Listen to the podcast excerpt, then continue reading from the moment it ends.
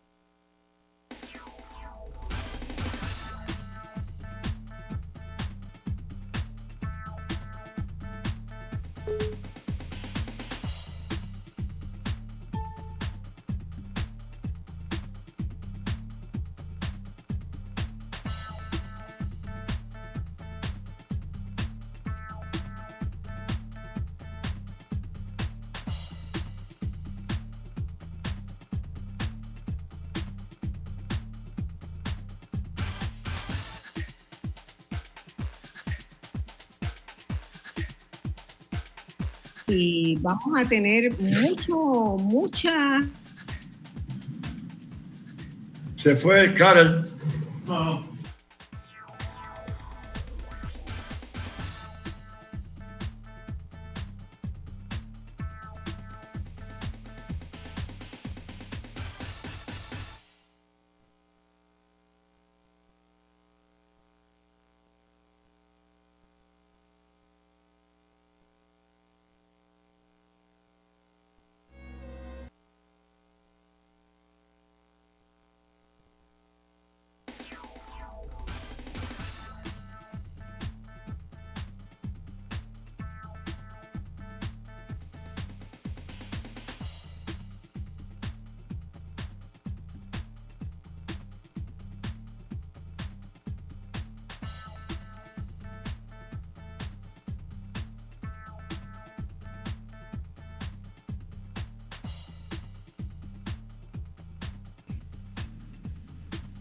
Tiene que decir el canal cuando termina la canción.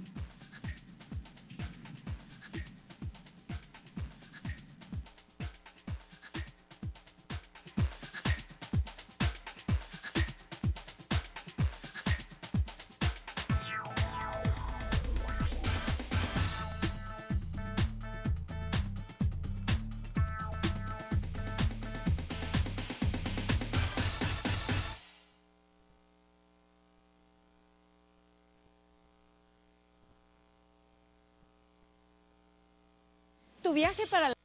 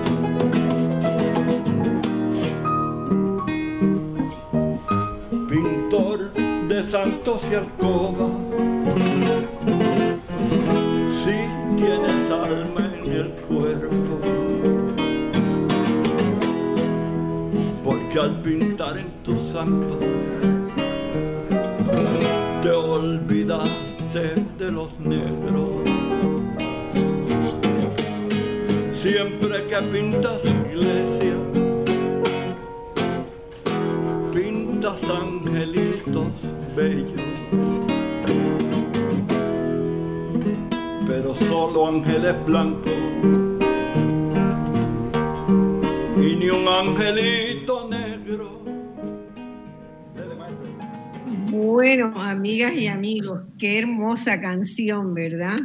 Eh, esa canción a mí me trae muchos recuerdos. Quería empezar este programa con esa canción. Eh, primero para decirle a Pepe que esa potente voz que tiene lo acompaña siempre. Todavía está este, una voz extraordinaria. Y yo quería comenzar con esta canción por varias razones. Eh, una, para recordar que en esta Navidad que celebran los cristianos, que también hay angelitos negros. Como decía el extraordinario poeta venezolano Andrés Eloy Blanco, que escribió los versos que dieron origen a esta canción que compuso luego como canción el bolerista cubano-español Antonio Machín. Esa canción mi padre solía ponerla todos los sábados por la mañana para obligarme a despertarme, la ponía muy alta, en una interpretación de la inolvidable Xiomara Alfaro. Yo no voy a olvidar nunca esa canción y estoy convencida que era una de las estrategias que tenía mi papá para sembrarme las ideas de la equidad racial, ¿verdad? Mi papá tenía muchas formas de eh, enseñarme a ser una persona consciente de las clases sociales, consciente de la diferencia de géneros, consciente de las diferencias por el color de la piel que había en Puerto Rico. Me emocionó mucho esa interpretación de Pepe eh, y quiero preguntarle, quiero empezar esta, esta conversación preguntándole si tiene algo que ver con las experiencias de confrontación con el discrimen eh, que desde niño debe haber tenido en Nueva York, porque ustedes todos están viendo a Pepe, Pepe es blanco, pero tiene unos rulitos, unos, unos caracoles, como se decía antes, ¿no? Este, que devengaba, de, develaban que alguien en el, la historia del árbol familiar genealógico pues tenía este, alguna, alguna mezcla que supuestamente eh, valía menos y eso era terrible. Pepe, saludos, Sí. encantado de tenerte en este programa. Yo quiero decir un par de palabras después que, que tú empieces, pero quería empezar así eh, rompiendo el hielo con esa canción en esta Navidad, acordarnos de que todas las imágenes navideñas que vemos, los ángeles son blancos, rubios, de ojos azules. Sí, eh, eh, la canción, esa canción yo la aprendí desde niño, desde los Ah. siete años más o menos. Y la aprendí de una película mexicana por un trío, fue que yo la oí. Eh, pero se me quedó en la mente, se me quedó en la mente eh, esa canción. Entonces cuando ya me toca eh, ir a Nueva York, que yo llego a Nueva York, mi mamá me manda para Nueva York niño, ¿no? Yo tenía de 10 a 11 años. Cuando O mi sea, tu mamá- mamá, tu mamá te mandó a Nueva York antes de morir, ella. Sí, bueno, eh, esta no es mi primera madre. A ver, O sea, la que me crió. La que te Este, crió. Sí, mi, eh, mi, mi madre de sangre, ¿verdad? Como se dice. Murió Biológica. cuando, sí, se muere cuando yo tenía cinco años. Eso sí, sabía, sí. Sí, entonces mi padre muere cuando yo tenía siete años. O sea, dos años después. Pero entonces esta es la segunda esposa de él. Claro. Entonces, pues, la- cuando la cosa se pone bien mala económicamente, eh, pues ella me manda a Nueva York a vivir con mi hermano mayor. Mm. ¿Ves que mayor porque tenía 18 y, y ya, y ya estaba casado, ¿no? Y ese se convierte en mi segundo padre. Claro. Eh, entonces él es el que empieza a bregar con mi crianza y eso, ¿no? Entonces, como, como a los 14 años es que yo empiezo con la guitarra. ¿Ves? Mm. Él me dice, ¿qué tú quieres que te traiga Santa Claus? Y yo le digo, "Bueno, una guitarra, porque me gustaba la guitarra desde niño también. Pero mi mamá nunca tenía, cuando le pedí una guitarra, me dijo, tú estás loco, muchacho. ¿De dónde yo voy a sacar dinero para eso? Entonces, cuando mi hermano me, me pregunta sobre Santa Claus, yo le digo, pues una guitarra. Y él me dice, yo no creo que Santa Claus tiene dinero para eso. Y yo le digo, pues que no me traiga nada, porque eso es lo único que yo quiero. Y al ponerlo así, pues apareció la guitarra. Entonces, bien, con muy un- sí, y con un vecino de al frente, mayor que yo, yo tenía 14, él tenía como 18. Yo lo veía subir y bajar con una guitarra y, y le digo, mira, enséñame. Y él me dijo, no, yo lo que sé son tres tonos. Bueno, va. y empecé con esos tres tonos que él me enseñó. ¿Ve? Y ya después de eso, ya cerca de los 18 años, es que empiezo a formar un cuarteto. Un cuarteto tratando de imitar a los hispanos y eso. Eh, y eso es ya para el 57. ¿Ve? Eh, todavía Flora no entra. Eh, te pregunto antes, ¿tú tuviste algún otro maestro de guitarra o fuiste totalmente autodidacta? Sí, bueno, hasta ahí, autodidacta, hasta ahí. ¿ve? Entro en el- con ese cuarteto y en el cuarteto yo no tocaba guitarra, porque a- eh, a- había un una segunda guitarra que dominaba la guitarra mucho más que yo. Yo lo que tocaba era guiro y maraca. Ajá, que son muy importantes también. Sí, ok. Y de vez en cuando alguna percusión liviana. Eso y lo que ya Ah. cantaba. Cantaba en armonía. eh, En armonía. Inclusive yo, yo organizaba a veces la- las armonías. Siempre he tenido, eh, ve, en eso de hacer armonía, siempre eh, me, en, el, en el cuarteto me dejaban a mí organizar las voces. Yo era quien organizaba. Además, yo era el productor del, del, del cuarteto. ¿no? Hacíamos bodas y... Tú, tú lo habías convocado, más bien, tú habías convocado el cuarteto. Correcto, correcto. Y ahora la primera guitarra era, era buenísima, buenísima. Y la segunda guitarra también, tú sabes. Ahí en, en musicalmente, ahí él, era yo el, el menos, ¿verdad? Guiro y maraca y ya. Eh, Ahora, en- entonces, ¿quién te enseñó a tocar guitarra después? Porque tú tocas muy bien guitarra y requinto. bueno, después de eso es que entonces yo empiezo, eso ya es cuando... no estaban los tutoriales de YouTube para aprender como hay ahora. Sí, eh, bueno, porque después de eso, eso, eso fue para el 57, ¿verdad? Ya para, el- para el 58 es Ya que conozco a Flora. 15 años, 15 años Por- por ahí tenía.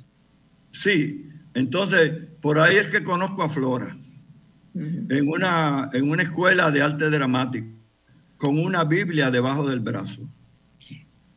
¿Y por qué tú Eh, estabas en una escuela de arte dramático? Porque tú estabas... Ah, bueno, pues, bueno, ¿Te dio- me, me dio te con dio eso. ¿Te dio con ir, con hacerte actor?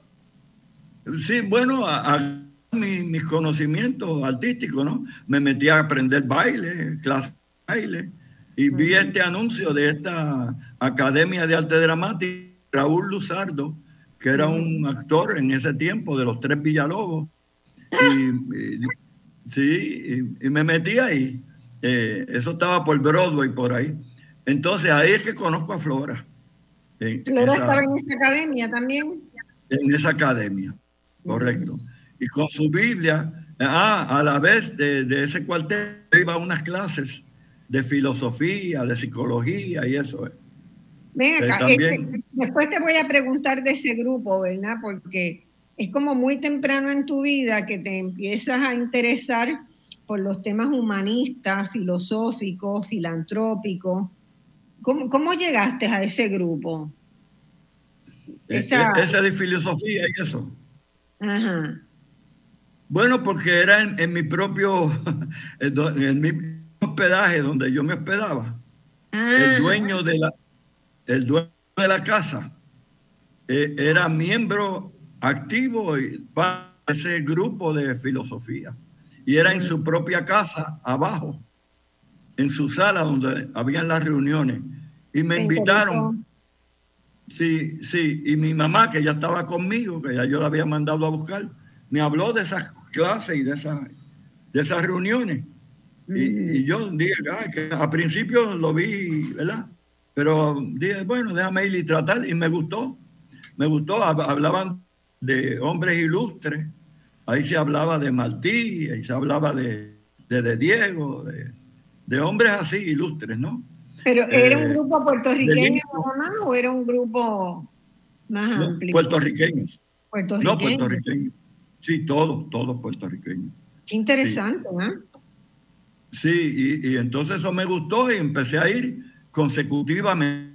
Entonces, eh, cuando conozco a Flora en, la Escuela de Arte Dramático, en la Academia de Arte Dramático, la invito a esa también.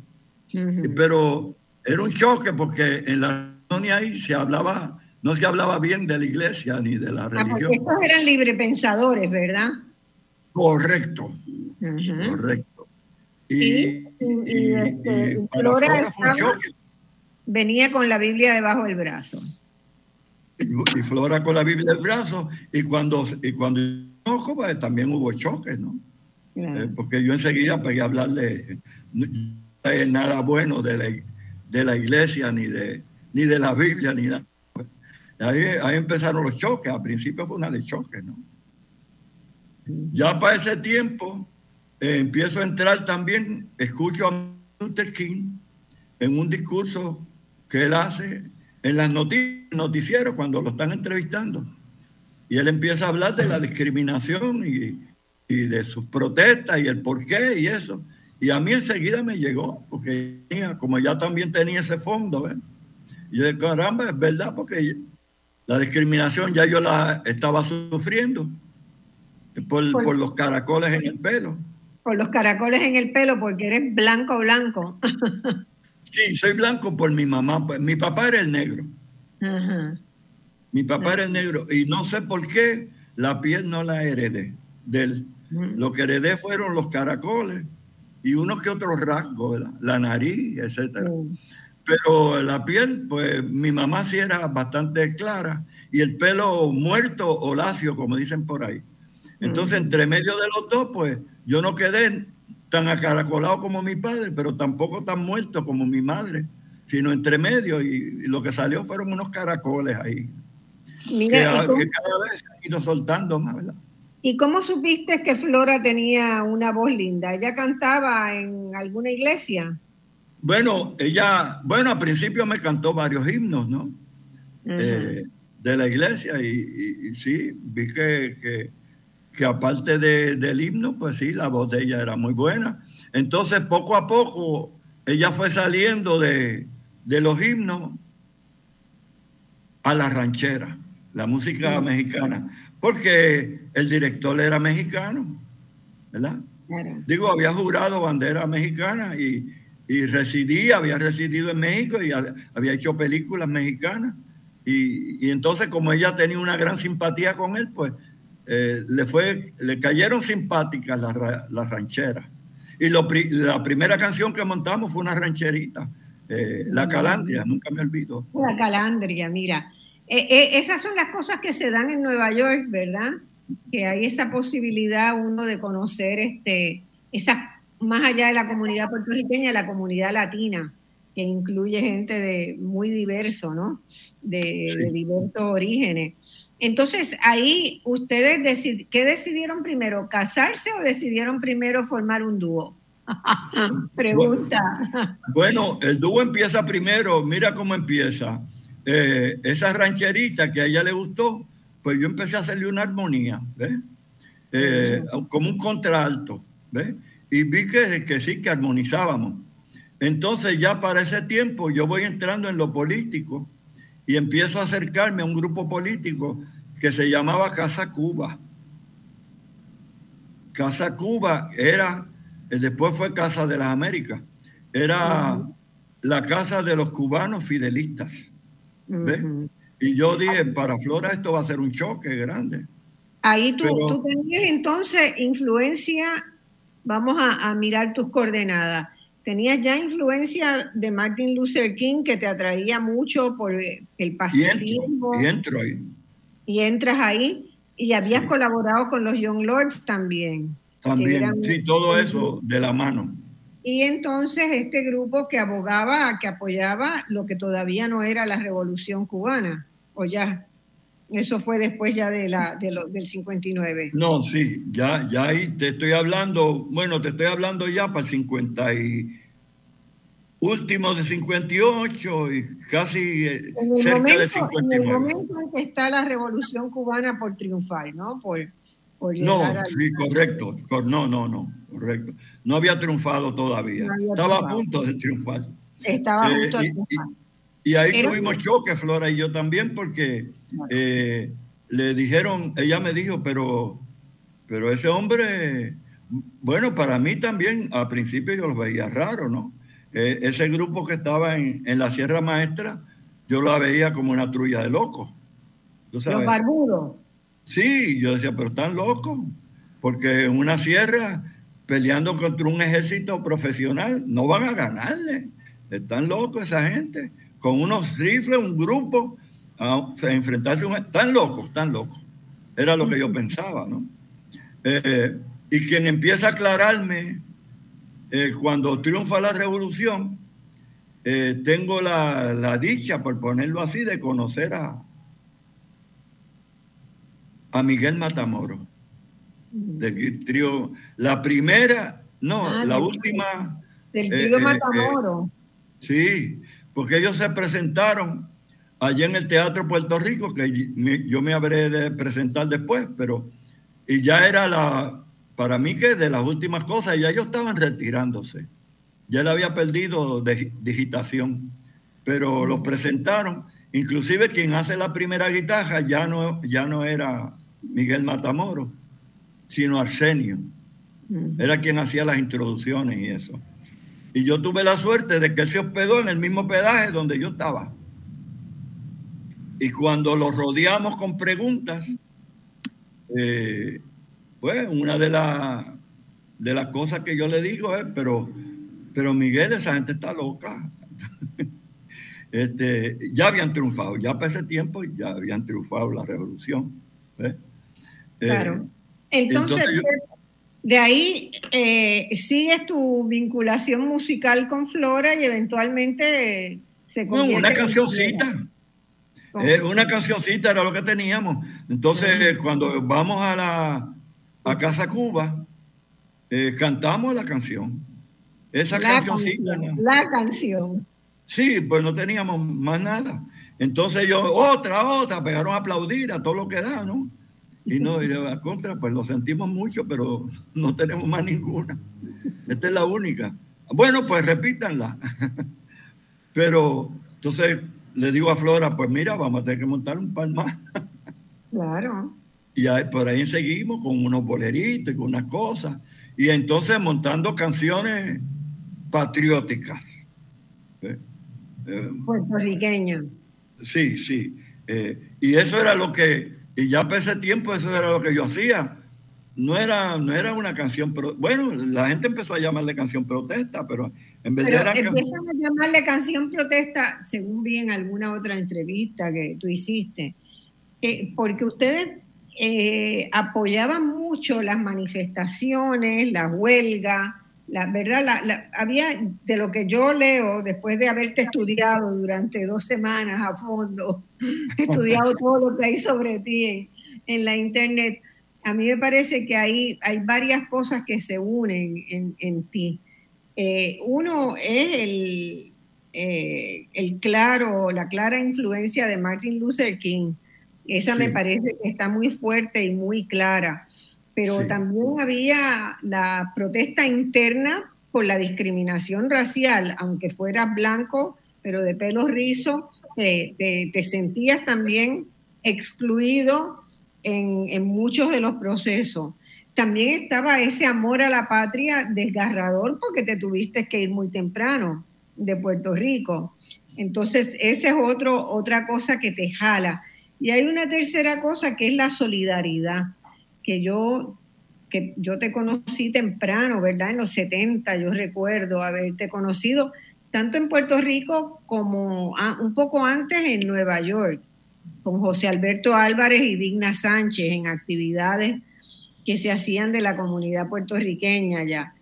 Eh, era la solidaridad, que había una actividad y Pepe Sánchez, ven para acá, que tú cantas y tú cantabas de gratis, con, Flora o sin Flora, Pepe Sánchez siempre estaba ahí, ¿verdad? Y esa solidaridad que se expresa hacia las actividades de Puerto Rico en Estados Unidos y cuando volviste a Puerto Rico, en el 70 por ahí, eh, pero también con otros pueblos que están en lucha, ¿verdad?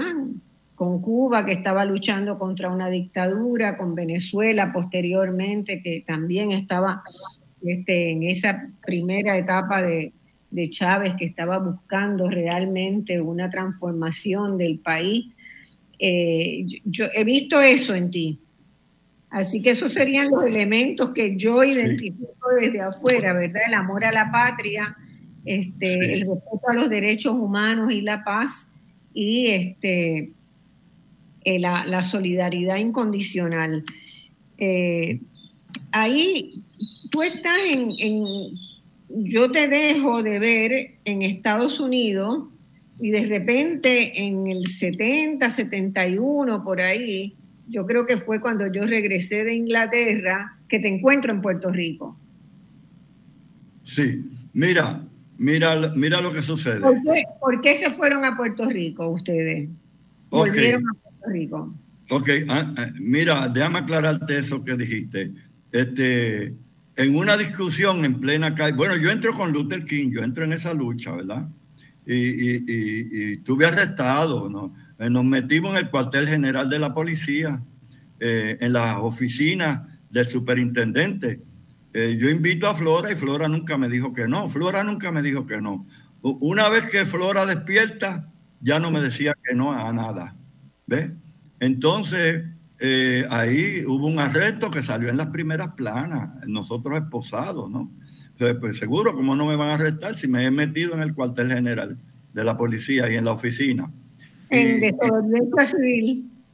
Desobediencia civil, de que eran las acusaciones. Disorderly conduct, resisting arrest, charging against an officer. Ese era todo el libro que te tiraban, ¿no? Este, bueno, entonces, eh, eh, y eso tuvo eco acá en Puerto Rico.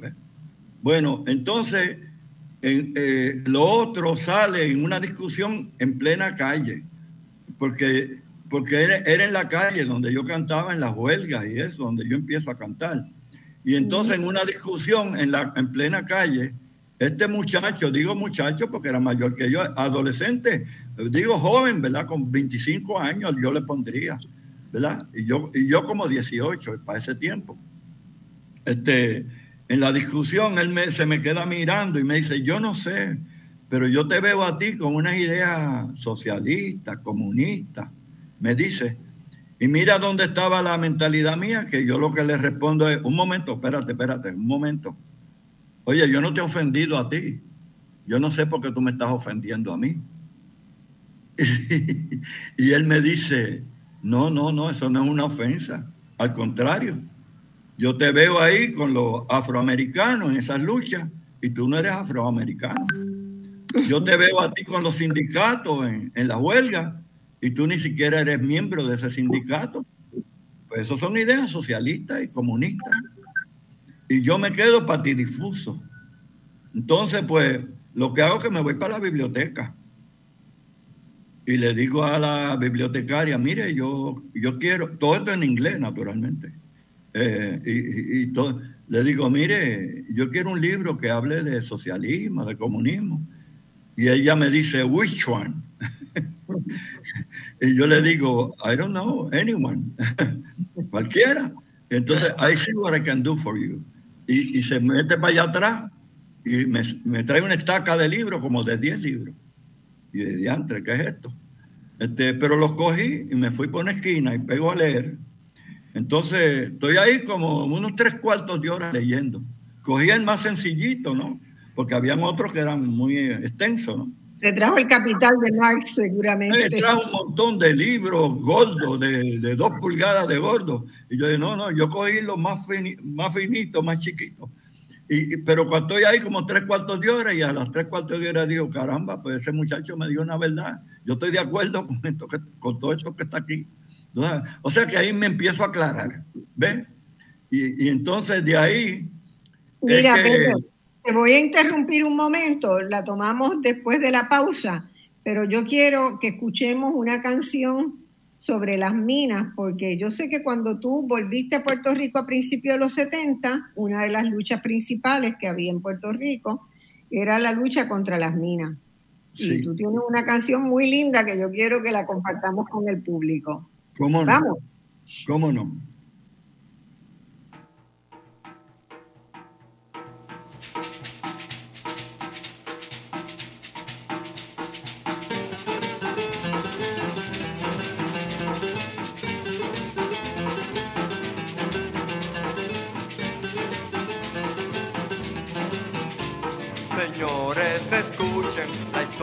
Más triste de un pueblo engañado por su capataz, quien fiel a los pulpos de su amo extranjero le niega lo suyo, su herencia mineral.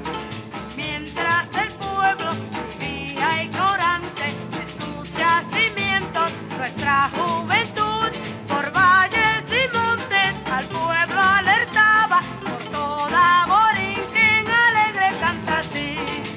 Rico tiene minas. Puerto Rico tiene minas. De hierro, cobre y uranio. Tiene minas de verdad. Pero si el pueblo se duerme, perderá su rica mina. Recuerda, puertorriqueño, que no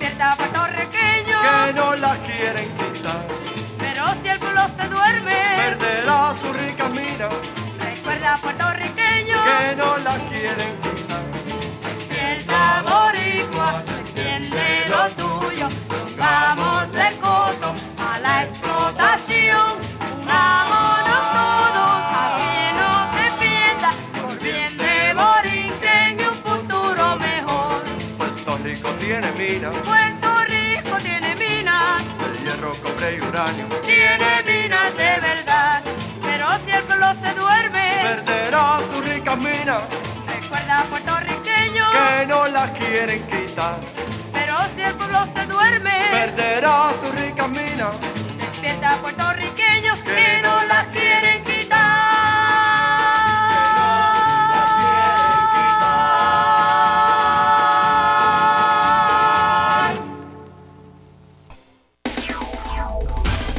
Ya estamos de regreso al análisis de los temas que te interesan. Escuchas Voz Alternativa por Radio Isla 1320.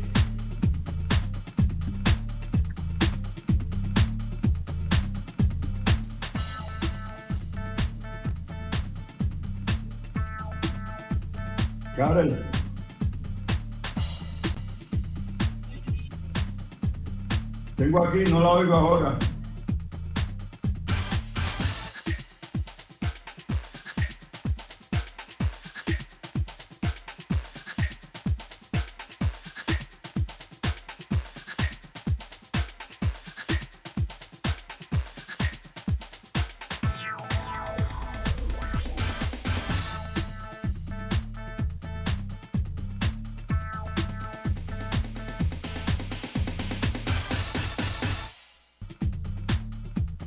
de la canción, de lo que se llamó la canción protesta en los años finales de los 60 y 70. y que fue un cambio bastante significativo, ¿verdad? En el ámbito musical de Puerto Rico. Se introdujo un nuevo género.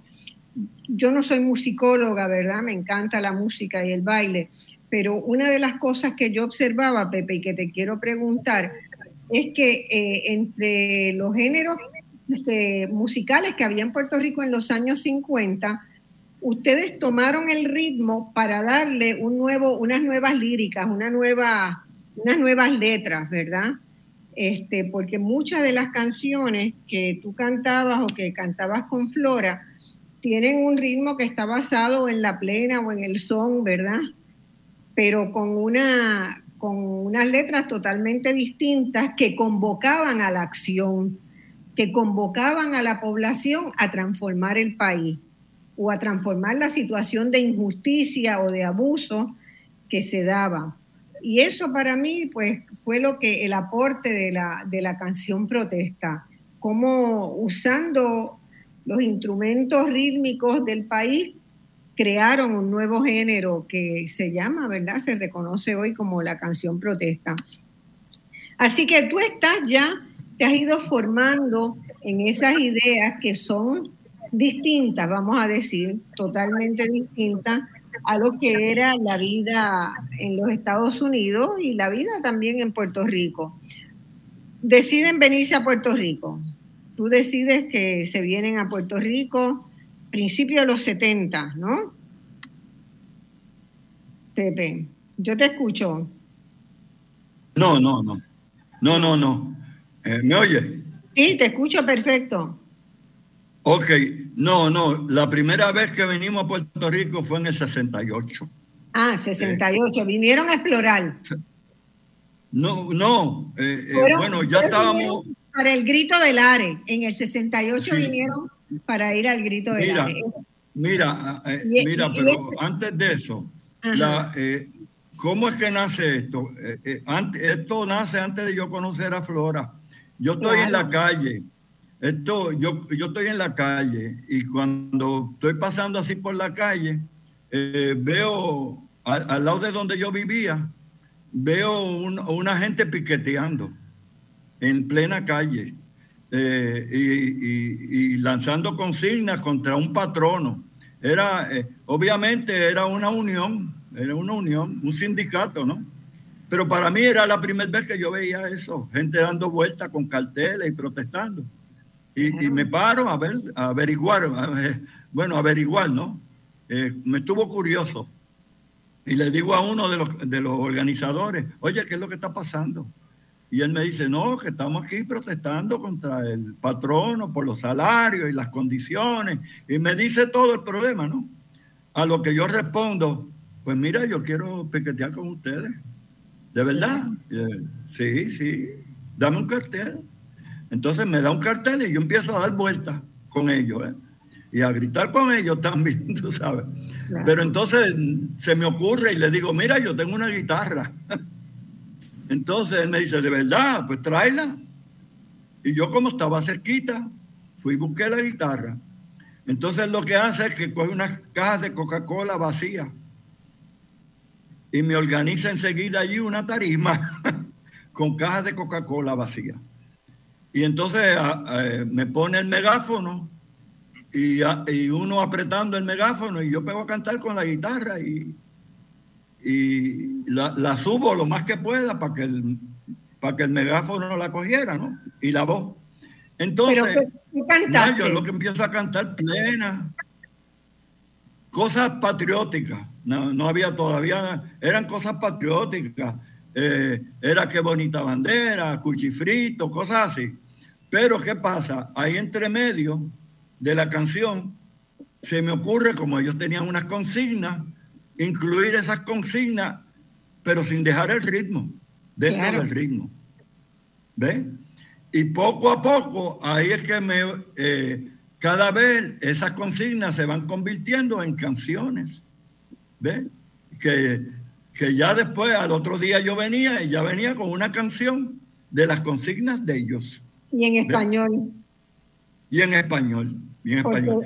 estas eran eh, huelgas, manifestaciones o protestas Sí. de trabajadores latinos, puertorriqueños Sí, y latinos. sí, sí, latino. Sí. Por las condiciones de, Eh, o sea, tenemos que ubicarnos, ¿verdad? En esos años de Sí. gran migración de puertorriqueños y de otros latinoamericanos, las condi- había mucho abuso, porque Sí. había todavía relativa poca legislación y la poca que había se violentaba, y se violaba. Correcto. Entonces, este, Y entonces había- cuando se, cuando termina la huelga que, y triunfó, la huelga triunfó, este, yo le digo, bueno, pues se acabó la huelga. Me dice, no, no, pero hay otra. ¿Cómo? Sí, sí, mira, ahí va. Y me mandaron para la otra huelga. Y voy para allá también. huelga Le cogí el gusto, le cogí el gusto. Eh, y entonces voy con la guitarra y allá lo mismo. Entonces me convierto en el cantante de las huelgas. Ca- tú eras el- yo creo que tú eh, eh, no lo he estudiado a fondo, ¿verdad? Pero me parece que genuinamente tú fuiste el primer cantante de protesta, de, de la canción de protesta, del Bueno, uso de estamos la hablando canción en la 58, protesta. 59. Sí. Sí, sí, todavía, todavía, bueno, eh, Silvio era un niño. Silvio tendría seis años y Pablito Claro. tendría como ocho años. Sí, Eh, Quien, quien estaba primero antes que yo era uno que se llamaba Pete Seeger, americano. a Pete Seeger, sí. claro, Pete Seeger de Estados Unidos, sin duda. Yo aprendí mucho con él y me inspiró mucho. Y había otro que se llamaba Woody Guthrie, algo así. eh, también. Sí, eh, eh, toda esa gente estaban antes que yo. Jorge Cafrune estaba antes que yo. Bruno, argentino. Sí, sí, toda esa gente estaba antes. Naturalmente, Atahualpa Yupanqui, toda esa gente estaba antes que yo. Sí. Pero todos los demás no vinieron 10 años después. Tú sabes, eh, yo vengo a, Puerto Rico, bueno, pero vamos donde lo dejé, por donde iba. Eh, a mí me convencen de venir a Puerto Rico en el 68 porque era el grito del Ares donde iba a haber una, una unidad, ¿ves? De, de los movimientos. No, Pepe, no puedes fallar, tienes que ir ahí, Pepe, mira. Y, y me convencen, ¿ves? Y vengo ahí. Entonces, pero a la vez, en esa visita, cantamos en Lares. Ujú. Y, y a la vez cantamos con el, en el programa de don Tommy Muñiz, que se Mm. llamaba Viernes de Gala. Sí. Y entonces ahí en, en- ahí en, en- en Viernes de Gala, ahí conozco a Luis Vigoró, padre. Y, y él me, me promete unas presentaciones, ¿no? Pero ya yo pronto me iba para Nueva York y yo le digo, no, pero es que yo ya yo me voy. ¿Cómo que ya te vas? ¿Para dónde vas? Luis, para Nueva York. Yo vivo en Nueva York. Todavía yo estoy en Nueva York. Ah, tú te vas para Nueva York. Sí, sí, Luis, yo trabajo allá y vivo allá. Porque yo hacía trabajos también, ¿no? Entonces, pero hacemos esos contactos. Y, pero hubo un impacto acá en el, en el movimiento independentista, pues, en, esa actuación en Lares. Porque así era la cosa. Eh, yo cantaba en televisión un día, pero al otro día estaba cantando en la calle. No abandonaba la calle. ¿Ve? Eh, porque me dijeron que habían artistas con una vez en una en una marcha de protesta y eso que había. Yo le, yo le propongo a, los organizadores independentistas, ¿no? Estoy hablando del MPI ya. Yo le digo, mire, ¿y ¿por qué no invitamos? Y le, y le empiezo a dar nombre. Mi Pepe, ¿qué te pasa a ti? ¿Cómo que qué me pasa?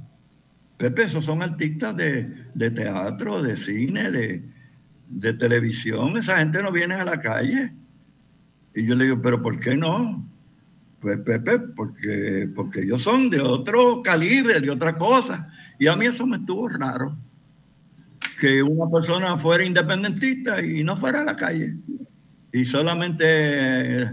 Y yo dije, pues, entonces ahí es que me empeño en llegar a la televisión sin abandonar la calle. Y, y todo, eso, eh, todo eso empieza a, Eso, a podríamos aplicar. decir que eso es igual a los profesores universitarios que trabajan sobre temas sociales y que nunca van a las comunidades, ¿verdad? O que no tienen un trabajo comunitario. Entonces, si uno quiere tener realmente un, una idea de lo que pasa de verdad, tiene que estar en la calle. Sí. Entonces, ahí me empiezo a visitar a Puerto Rico. Eh, cada, cada cinco o seis meses, pues yo iba. ¿Ves? Y hacíamos algo con Luis Vigoró y hice varias cosas, ¿no? Y con Tony Chiroldes y, y con Silvia de Gras, y qué sé yo, pero sin abandonar la lucha. Y la creación de Taone. Entonces, como bueno, la, la, creación de Taune nace en uno de los viajes que yo doy para los años 71. Entonces, cuando le digo a Roy, ah, porque entonces ahí es que conozco a Roy Brown también, ¿no? ya para esa visita. Cuando me hablaron de Roy Brown, a mí me estuvo raro, porque yo decía, pero ¿cómo es esto? Con ese nombre. Pepe, Roy Brown canta protesta, pero como un americano cantando protesta, ¿cómo va a ser? Decía yo. No, Pepe no es americano. Bueno, digo, el padre americano, pero la mamá es puertorriqueña. Bueno, me explican la cosa, ¿no? Entonces ahí vengo y lo conozco, ¿verdad? Y qué sé yo, y, tuvimos unas actuaciones juntos en la universidad y qué sé yo, qué sé cuánto. Y él se entusiasmó mucho conmigo y, entonces pues eh, le digo, bueno, pues nos vemos. ¿Cómo que nos vemos? Bueno, yo voy para Nueva York, yo vivo en Nueva York. No, chicos, no te vayas para Nueva York. Pero ¿cómo que no me vayas? Si tengo mi casa allá y tengo mi, mi trabajo allá. No, Pepe, si tú eres independentista y tú estás en la lucha, la lucha donde te, necesites aquí en Puerto Rico, Pepe. Aquí va, mira, vamos a hacer un grupo, vamos a hacer un grupo y tú vas a ser parte de ese grupo y qué sé yo. Pues me convence, me convence. Yo llamo al amigo que había dejado en el apartamento y le, digo, mira, Irán se llamaba él. Le digo, eh, el se llamaba porque él murió. Digo, Irán, eh, ah, Pepe, ¿cómo están las cosas? Sí, ¿qué pasó? ¿Cómo estás? Yo le pues mira, Irán, este, te, tengo una noticia. ¿Qué, Pepe? Yo le digo que me voy a quedar en Puerto Rico. ¿Cómo? Bueno, así como lo oye. Pero ¿cómo va a ser, Pepe? ¿Y, qué va a pasar con el apartamento y con las cosas, con todo esto aquí? Eso es tuyo. ¿Cómo? Eso es tuyo. Eso es tuyo y la lucha, el que se quiera quedar ahí y qué sé yo. Pero tú estás seguro, Pepe. Estoy seguro, ya le di palabra a Roy, sí, me voy a quedar, me voy a quedar aquí. Te voy a llamar para que me mande unos libros y unas cosas. Y, y, así fue la cosa. Y entonces eh, ahí nos reunimos, el topo, Ah, antes de eso, yo había descubierto en una cafetería un jíbaro con una voz tremenda, para hacer la historia corta, que se llamaba Andrés, Andrés Jiménez. Y lo recomiendo para esa, para, esa primera eh, presentación. sí, con el grupo en, en la universidad, en el teatro de la universidad. Y él estaba bien nervioso, pero yo le dije, no te apures, esto va a quedar bien. Ah, porque me preguntaron, pero Pepe, ¿quién lo va a acompañar? Y yo le dije, pues yo lo acompaño. Tú sabes, yo lo acompaño. Ya para ese tiempo yo sabía un poquito más, dominaba un poco más la guitarra. ¿Y Noel Hernández estuvo ahí también? Noel Hernández fue uno de los fundadores, sí. estaba Noel Hernández, estaba el Topo, estaba Roy, eh, Andrés, Flora y yo. Y Esos fueron los originales. Neftín y Carlos Rosada entraron después. Un poco después, un poco después. Un poco un poco después y Lozada un poco después. Y uno que es un bongocero, Cookie Lugo, también entró después. Él, mucha gente entraron después. Pero eso fue así. Entonces, pues, eh, ¿quién lo acompaña? Yo, yo lo acompañé. Ah, le digo a Andrés, mira, esto va a quedar bien, olvídate. Si tú brincas, porque los íbaros tienen ese problema a veces, que brincan, ¿ves? Brincan tempo y brincan clave olvídate, si tú brincas, voy a brincar contigo. Si tú te paras, yo me voy a parar contigo. Si tú te detienes, o sea, tú no vas a quedar mal. Y, si, si quieres, la culpa me la echas a mí. y así fue la cosa. Eh, y ya después le digo a Andrés, después de la primera presentación, no, no, mira, hay otra más y hay otra más. Y hasta que se quedó, se quedó en el grupo. Muy bien. Mira, en esos años que el Puerto Rico que encontraste, estamos hablando de los años, los años 70, la década del 70 y la del 80 fueron décadas terribles en Puerto Rico, ¿verdad? Eh, yo estaba en CEREP, yo fundé con otros compañeros este, investigadores un centro de investigaciones que pretendía hacer lo mismo, vincular las investigaciones que estábamos haciendo, ¿verdad?, con la situación real de la gente en el país. Y, fue tremendamente difícil hacerlo, pero tremendamente gratificante el aprendizaje que tuvimos y, la, Lo, lo, que se, se logró para, para, nosotros y para otra gente contribuir. Trabajamos mucho también con los movimientos sindicales pero Puerto Rico estaba muy vivo de, luchas en ese momento, había muchas luchas abiertas. Este, así que me imagino que tu calle no paraba. Correcto. No, eso era desde las 9, 10 de la mañana hasta las 12 de la noche. Exactamente. Y, de gratis. Yo nunca le he cobrado un centavo a la lucha, un centavo. Al contrario, yo le donaba de lo que yo me ganaba comercialmente. Eso lo, lo, sabemos, lo sabemos, este, y creo que todo el mundo lo sabe, sabe que, que tú eras el artista con quien siempre se podía contar. Perdóname, eh, y quizás debo aclarar, yo me ganaba en los teatros 1.500 semanales. Y yo le di la espalda a eso para dedicarme de lleno a la lucha y de gratis. Y digo, lo hablé con Flora, ¿no? le dije, Flora, yo creo que debemos dejar esto, este comercialismo, y dedicarnos a la lucha a tiempo completo. Además nos cansamos de la censura y, tú sabes, esta Pepe, esta canción sí, esta canción no. Mira, y esta sí, esta no. Y, no. y no puedes decir esto, no puedes decir aquello. Y no puedes hacer comentarios políticos, Pepe, porque mira, nos buscamos un problema. Y en verdad, hubo gente que se buscó problemas, eh, y es la verdad, y, yo no los culpaba, ¿no? Hubo gente que me llamó a las 2 de la mañana en la cama, Pepe, Pepe, aquí estuvieron los federales, Pepe, y con una foto, Pepe, mira, Pepe, me interrogaron, Pepe, este, y, yo, cálmate, cálmate, cálmate, mira, yo estoy acostumbrado ya a esto, eh, eh, eso es lo que ellos quieren. Claro. En esa etapa me imagino que conociste mucho el país, ¿verdad? Conociste la pobreza, conociste la riqueza, conociste dónde estaban los barrios eh, más vulnerables de Puerto Rico, eh, porque tú estabas, en cuanta actividad había, estabas. Así que me imagino que ahí, ¿cómo, ¿cómo en ti fue descubrir ese Puerto Rico que tú habías dejado de niño?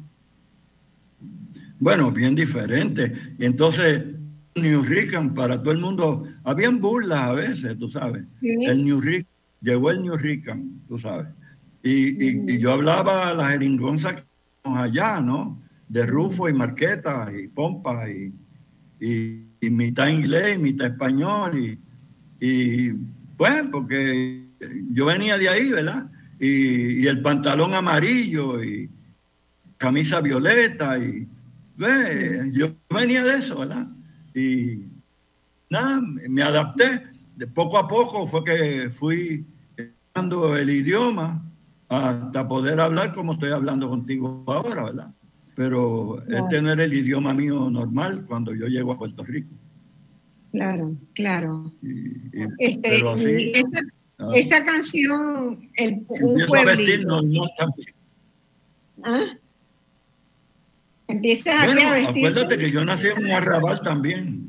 Yo nací en Venezuela. tú naciste en el barrio Venezuela, en Río Piedra. Sí, y ya yo estaba acostumbrado al arrabal. ¿Volviste a pasar por Venezuela y a reconocerlo? La primera visita que hice fue a mi barrio, la primera. Y, la, y, la primer, el primer concierto que dimos fue a mi barrio, en plena calle. Qué bonito. Qué bonito. Sí, Flora y yo. Hablé con mi tía que todavía vivía en el barrio. Y tía, ayúdeme, mire, yo quiero hacer esto para el barrio y qué sé yo. Y, y allí lo hicimos. Y después ellos me hicieron un homenaje a mí. Pero eso ya es más reciente, eso hace dos años. Claro. Pues yo, Yo, eh, yo amo mi barrio. ¿cuándo, cuándo compusiste esa canción Un Pueblito? Esa es una canción que a mí me gusta mucho y que quiero, antes de irnos a la pausa, quiero compartir con los que nos escuchan. ¿Cómo fue esa, esa canción de Un Pueblito? ¿Cuál, cuál tú dices? ¿El pueblito donde nací? Esa. Esa. Eh, no, esa no es mía. Ah, esa no es tuya. Ok. No, esa no es mía. Ah, yo No, creía que no esa mía. canción era tuya. Porque, No, pero no, te no. La interpretamos, la incluimos en el, pues, eh, la- eh, la incluimos en el repertorio y, y la cantábamos hasta en los teatros y todo eso, ¿verdad? Pero no, no es mía. Bueno, pues este, vamos a escuchar un pueblito. Quiero decirle, porque tengo a mi esposo que está dándome la vuelta para decirme que Argentina, Argentina está ganando 2 a 0 este, con un trabajo excepcional de Messi. Así que vamos a escuchar el pueblito, pero yo, como viví ocho años en Argentina, también tengo un corazoncito allí. Este, así que estoy muy contenta. Eh, vamos a esa Yo he canción. estado por allá, después hablamos de eso también. Yo he estado por Argentina varias veces. Sí, absolutamente. Un lindo lugar. Si tenemos al pueblito por ahí,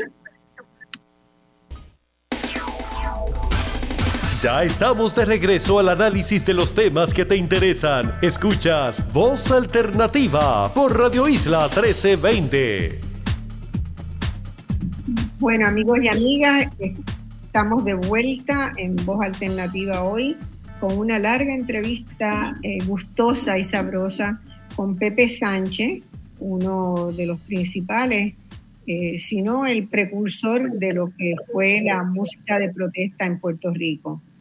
Eh, que nos habíamos quedado en que te quedaste en Puerto Rico y la antes de la pausa, ¿verdad? De la canción y que habías sí recorrido el país, que te habías vinculado con todas las con todas las luchas y siempre fuiste un cantor de calle, además de tener otros proyectos en, en centros y, eh, ¿verdad? Y, y animador de fiesta.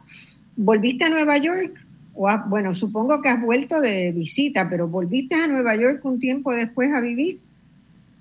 No, no, no. Eh, después las veces que fui a Nueva York, bueno, fui con el grupo en una gira, ¿verdad?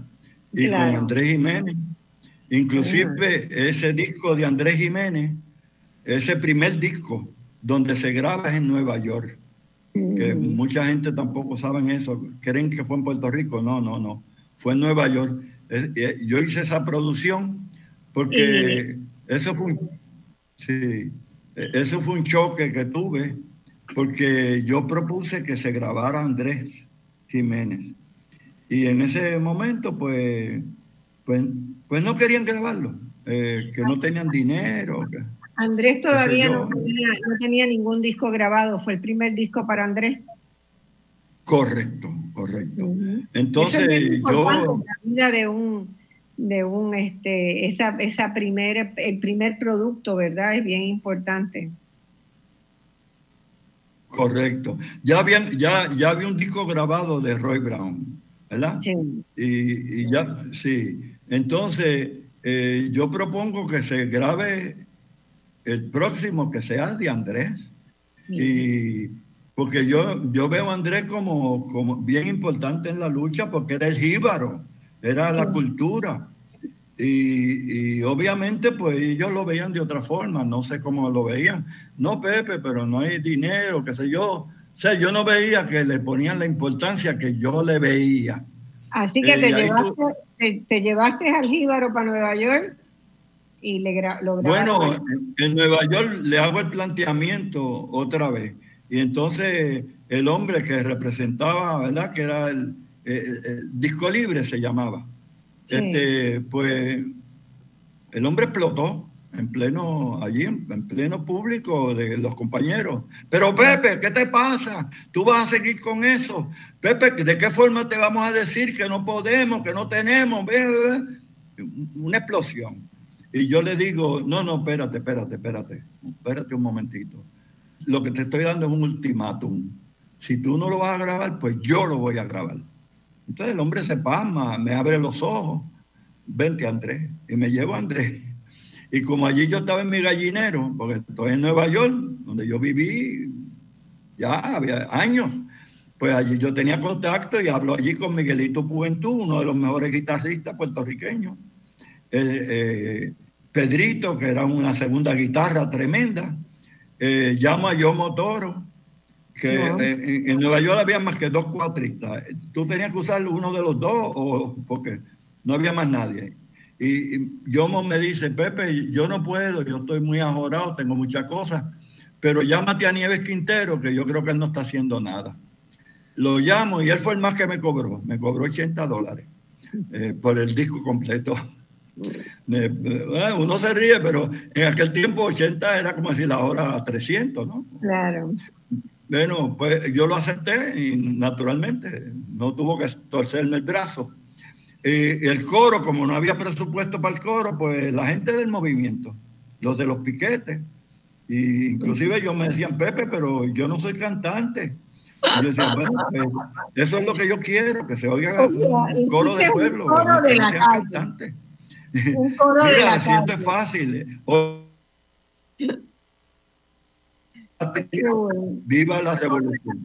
Sí, eso es lo que tú vas a hacer y yo te voy a estar dirigiendo. Y llenamos el, el, estudio de, todas las edades también.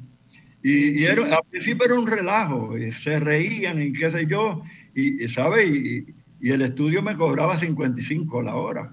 Y después cayeron, cayeron en su turno y, cantaron bien. Eh, sí, hasta que hasta la número 10 fue la que salió. Pero se, eh, había que repetir y repetir porque no, no salían, no caían.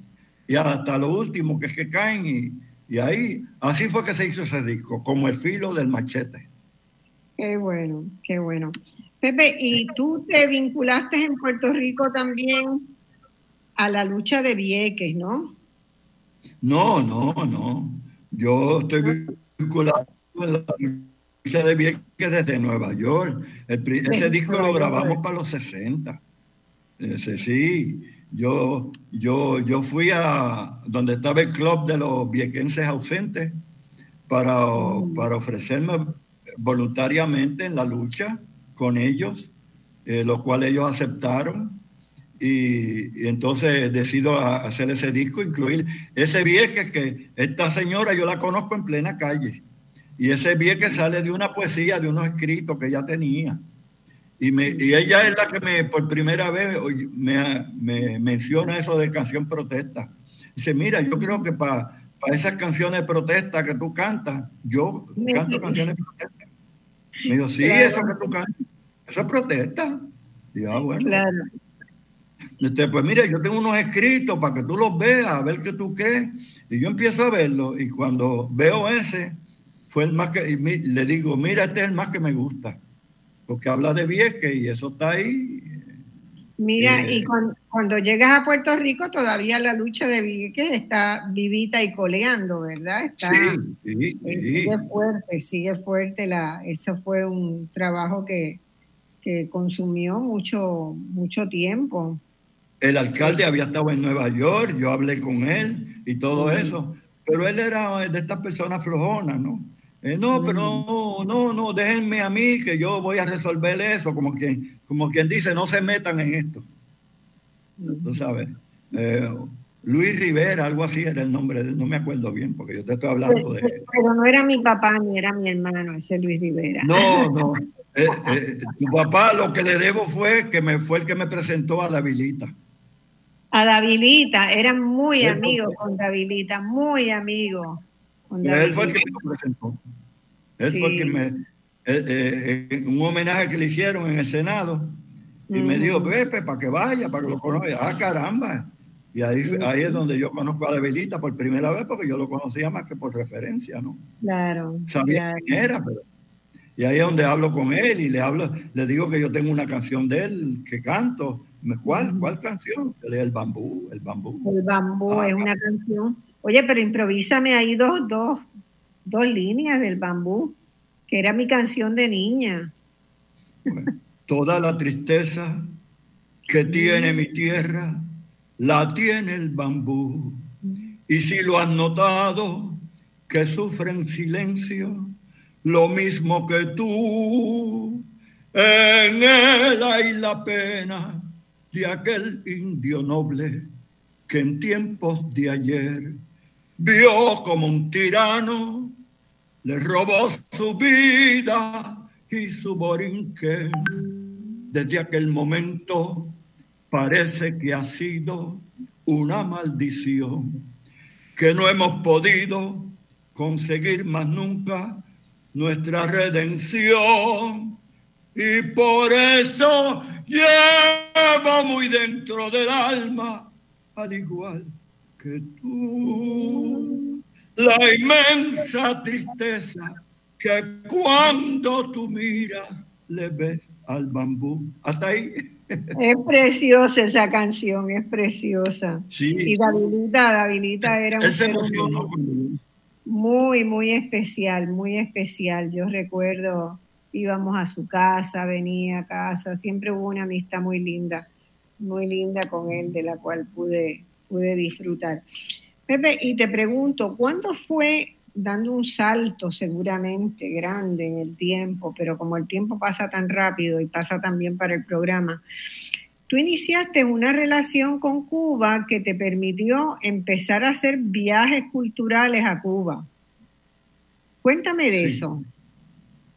Bueno, mira, cuando yo empiezo a tratar de venir a Cuba, hablo con diferentes organizaciones que, que empezaron a hacer viajes, ¿no? Pero yo no tenía el dinero.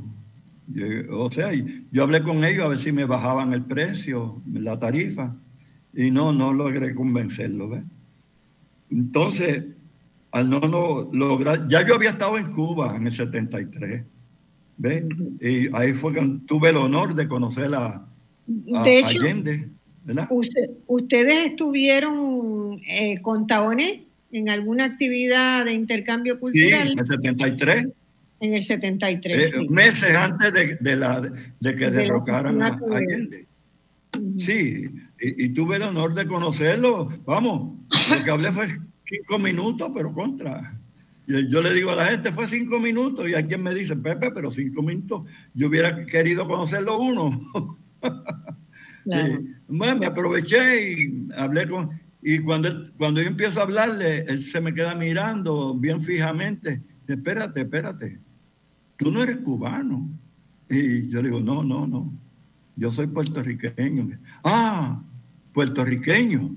eh, revolucionario, espero. Y, y yo le digo, sí, caramba, sí, por supuesto, por eso es que estoy aquí. Eh, ¿Qué lucha esa la de Puerto Rico, verdad?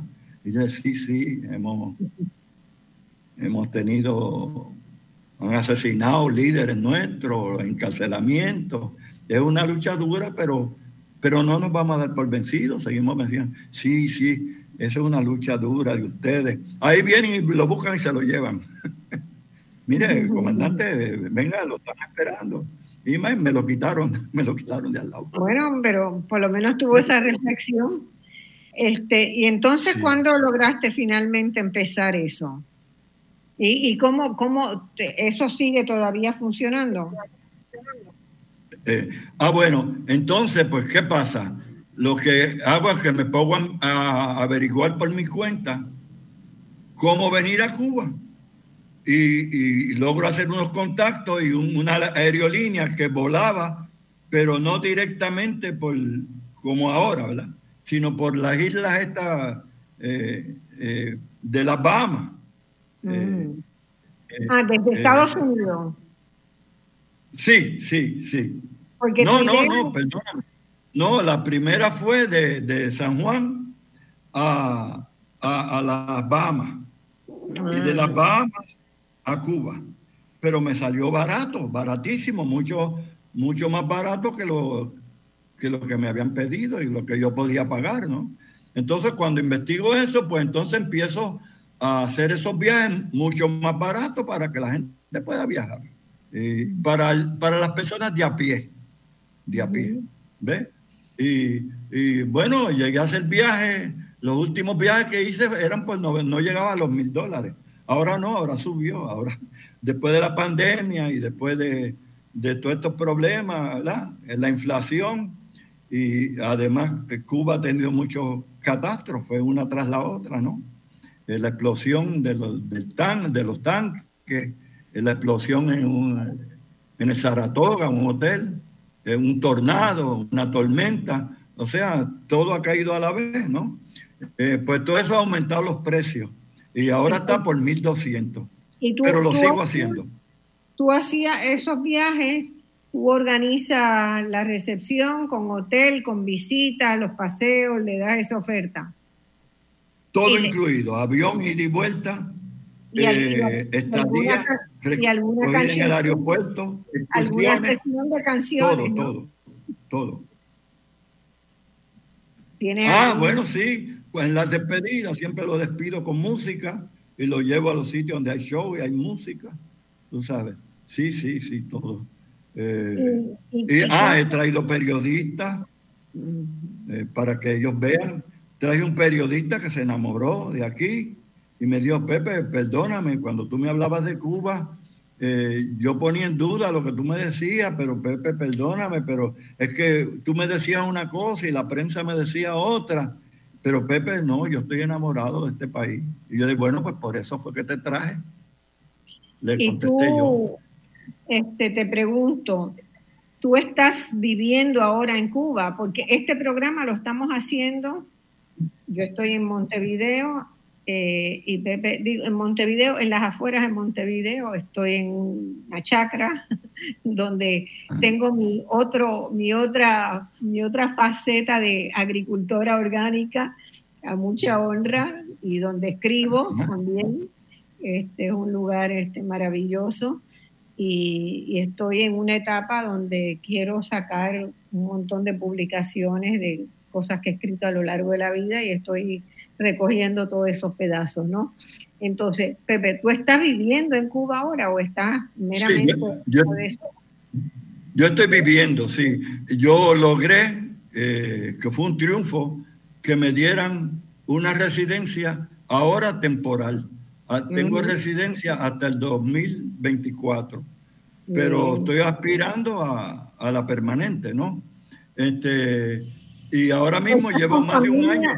¿Tú estás con familia ya? ¿Estás con pareja? Bueno, no. Yo estaba con mi tercera esposa eh, y la perdí. Ella partió, ¿verdad? Eh, mm. Ella se enamoró de Cuba también y estuve aquí con ella, mm. Pero murió, eh, partió. ya se van a cumplir dos años. El mm. golpe todavía lo tengo, ¿verdad? Claro. Pero pero decidí quedarme aquí porque yo también estoy enamorado del país. Y siempre estuve enamorado, siempre estuve en unas simpatías con la revolución. Siempre tuve una simpatía con un pueblo que es un pueblo heroico para mí. Pero al venir aquí, el trato y abrirme los brazos y el amor que me han dado, pues me enamoré totalmente. Y, estoy enamorado. ¿cómo es, ¿Cómo es la vida cotidiana para ti? No es muy difícil. Mucha gente ayer escuchaba yo unos datos de la cantidad de gente que ha salido de Cuba en, este año y no podía creer, ¿verdad? Porque eran más de 100 mil cubanos. Yo decía, ¿cómo, cómo es posible? ¿Qué, qué, qué es lo que no entendemos del proceso de Cuba? Porque hay mucha gente con quien, con quien hablo, a quien he entrevistado también aquí en, en Voz Alternativa, en otros programas, que tienen una vida muy normal en Cuba, ¿verdad? Muy, que no es una vida angustiosa. ¿Cómo, cómo tú explicas esa, esas diferentes percepciones? ¿Cómo es tu vida? Bueno, alabado eh, por tu madre chiquitica, tú. Eh.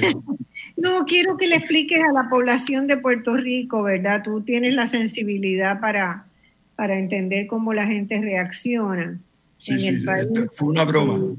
Y, este, claro, acá yo me estoy encontrando con muchos más cubanos de los que conocí en mi vida, porque a Montevideo están llegando muchos cubanos. Hay mucha población que, se viene a Montevideo, eh, de Dominicana y de Cuba, y también de Venezuela. pero eh, de Cuba vienen muchos profesionales que están que se están ubicando bien acá. Eh, entonces es uno tiene muchas dificultades, ¿verdad? Siempre las tiene en la vida de ver dónde está dónde está la verdad de las cosas, ¿verdad? La verdad es tan subjetiva como uno la mire. Pero, pero me hace, me da mucha curiosidad saber que tú eh, te sientes muy bien, que te sientes acompañado, de que te, tienes tus servicios de salud asegurados, de que tienes como todo lo básico para la tercera edad, lo tienes mucho mejor resuelto aquí que lo que se tendría en Puerto Rico o en Estados Unidos. Explícame un poco de eso y explícale a nuestro, a nuestro país que nos escucha. Sí, mira, eh, eh, en lo que dijiste tocaste un punto importante, eso de todo es según el color del cristal con que se mira. Eh, yo siempre le he tenido cariño, a, como te dije, ¿verdad? A esta revolución, a este pueblo que es un pueblo heroico por las cosas que ha hecho, por las cosas que ha logrado. A la gesta que ha logrado. Correcto, que ha logrado. Tú sabes, eh, Cuba tiene un montón de cosas positivas. El primer país que, que hace una vacuna, eh, que descubre una vacuna para su pueblo. El primer país que vacuna a todo su pueblo en tiempo récord. El, uno de los primeros países que acaba con la COVID. Tú sabes, eh, cuando en, en países desarrollados todavía, todavía hay COVID, todavía existe. Aquí ya nadie usa eh, eh, nada para contra la COVID. No El aquí ya no se usa. No ha habido rebrote. No, no, no, no. Aquí hubo un amague, pero enseguida se calmó. Ah, enseguida se calmó. Aquí ya nadie usa nasobuco. Aquí, ¿sabes? Es opcional el que lo quiera usar por, por tener una doble, pero no. El 99% de la gente tú las ves sin nasobuco. Tú sabes. Y aquí la, la medicina y la hospitalización es gratis, ¿sabes? para el cubano, naturalmente.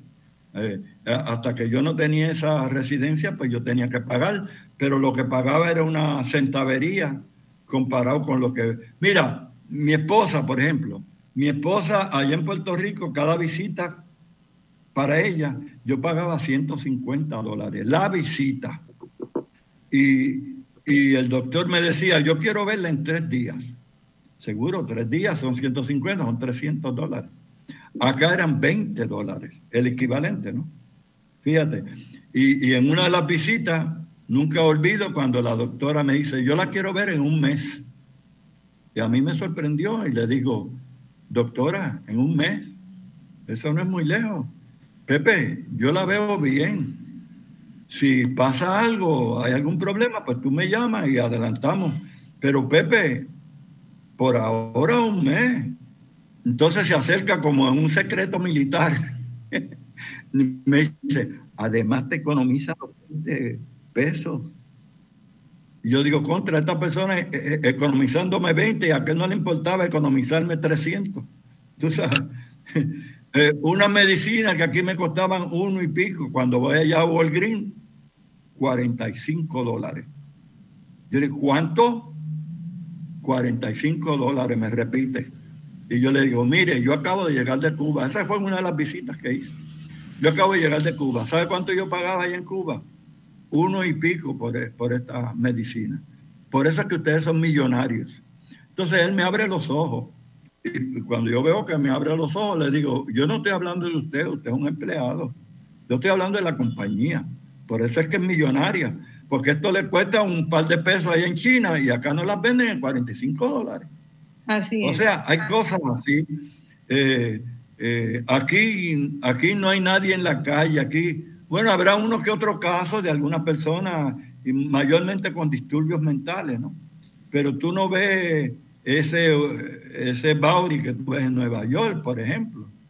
Tú no ves, eh, aquí los niños van y vienen a la escuela solos no hay que llevarlos a la escuela por, por miedo a que, lo, a que los violen, a que los secuestren. No, no. a principio yo no lo entendía. Cuando veo a aquel niño solito con sus libros para la escuela, yo con mi esposa, yo le dije, yo estaba recién llegado, ¿no? Le digo, mira, mira ese nene solo para la escuela. Adiós, pero esos padres están locos. Y después veo otro más y le digo, mira, otro más. Ah, no, pero es una trulla de padres locos. Mira cómo mandan los niños para la escuela solos. Después me doy cuenta que eso es normal aquí. Aquí tú ves señoras caminando de noche a cualquier hora. Aquí, aquí no hay eso. Yo me... Jóvenes también. Y jóvenes también, sí, caminando. Eh, me acuerdo una vez que voy por una calle semioscura y, y mi esposa, recién llegado naturalmente, me dice, ay papá, esto está muy oscuro aquí. Y, y yo le digo, sí, pero mira una señora caminando también. Y mira, mira, una muchacha caminando. Si ahí esa gente está caminando, quiere decir que no hay problema. Efectivamente. Aquí la gente, yo voy a las 10 de la noche y me siento allí en el malecón sin problema. Eso yo no me atrevo a hacerlo allá. Pues todo, eh, todo que la gente se va, no, en, en, el mundo entero se están yendo, en Europa, eh, de España llegan africanos, de, de, Haití se van, de Santo Domingo llegan todos los días, una dominicanos las migraciones son el, ¿verdad? La, la actividad humana más intensa y frecuente de un lado a otro, de un lado a otro y de otro lado. Migraciones cruzadas de, de, todos lados. Pero, pero es fuerte, ¿verdad?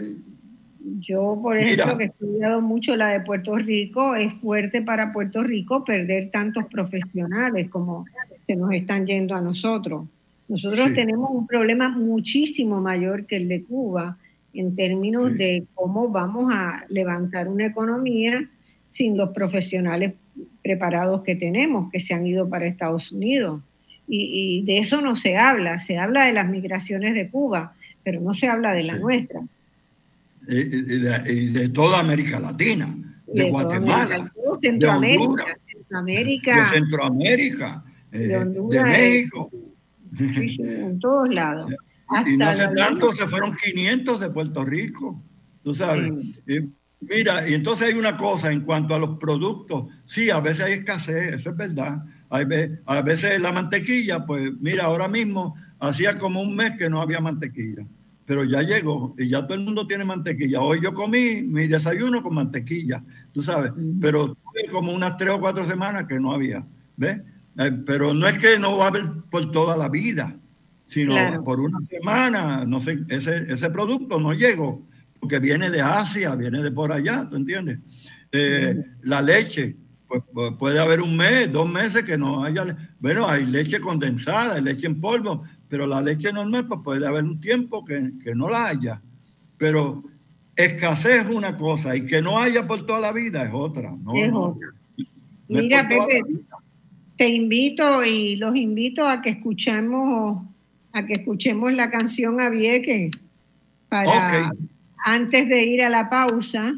Esa está en tu disco romántico, alegre y algo más. Vamos y, esa sí es mía. E, esa canción que es tuya y que este, me gustó mucho y que fue una odisea conseguir que pudiéramos tenerla hoy acá, pero la tenemos. Este, vamos, control, por favor, que ha sido tan generoso.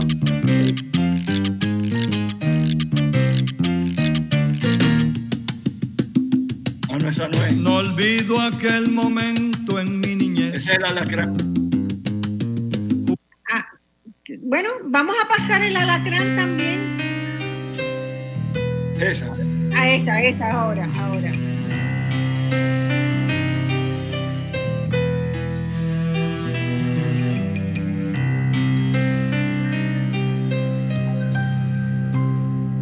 Canción, quiero que llegues al nido de ilusiones de un pueblo maltratado, de gente humilde y pobre. Canción siembra esperanza, que aún vive entre cadenas. El amor de Llorens Torres,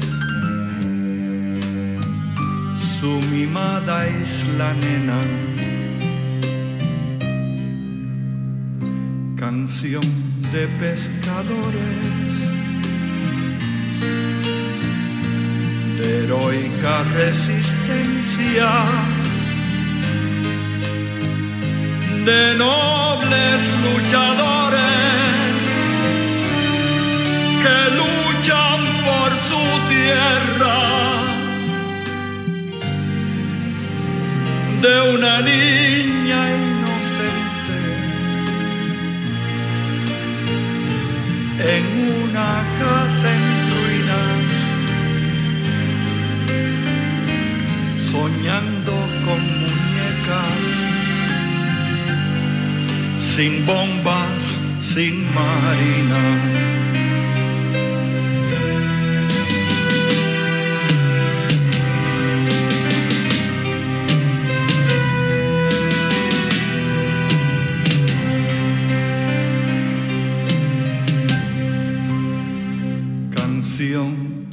De pescadores de heroica resistencia de nobles luchadores que luchan por su tierra, de una niña inocente en una casa en ruinas, soñando con muñecas sin bomba. No te oigo bien. Sin marina.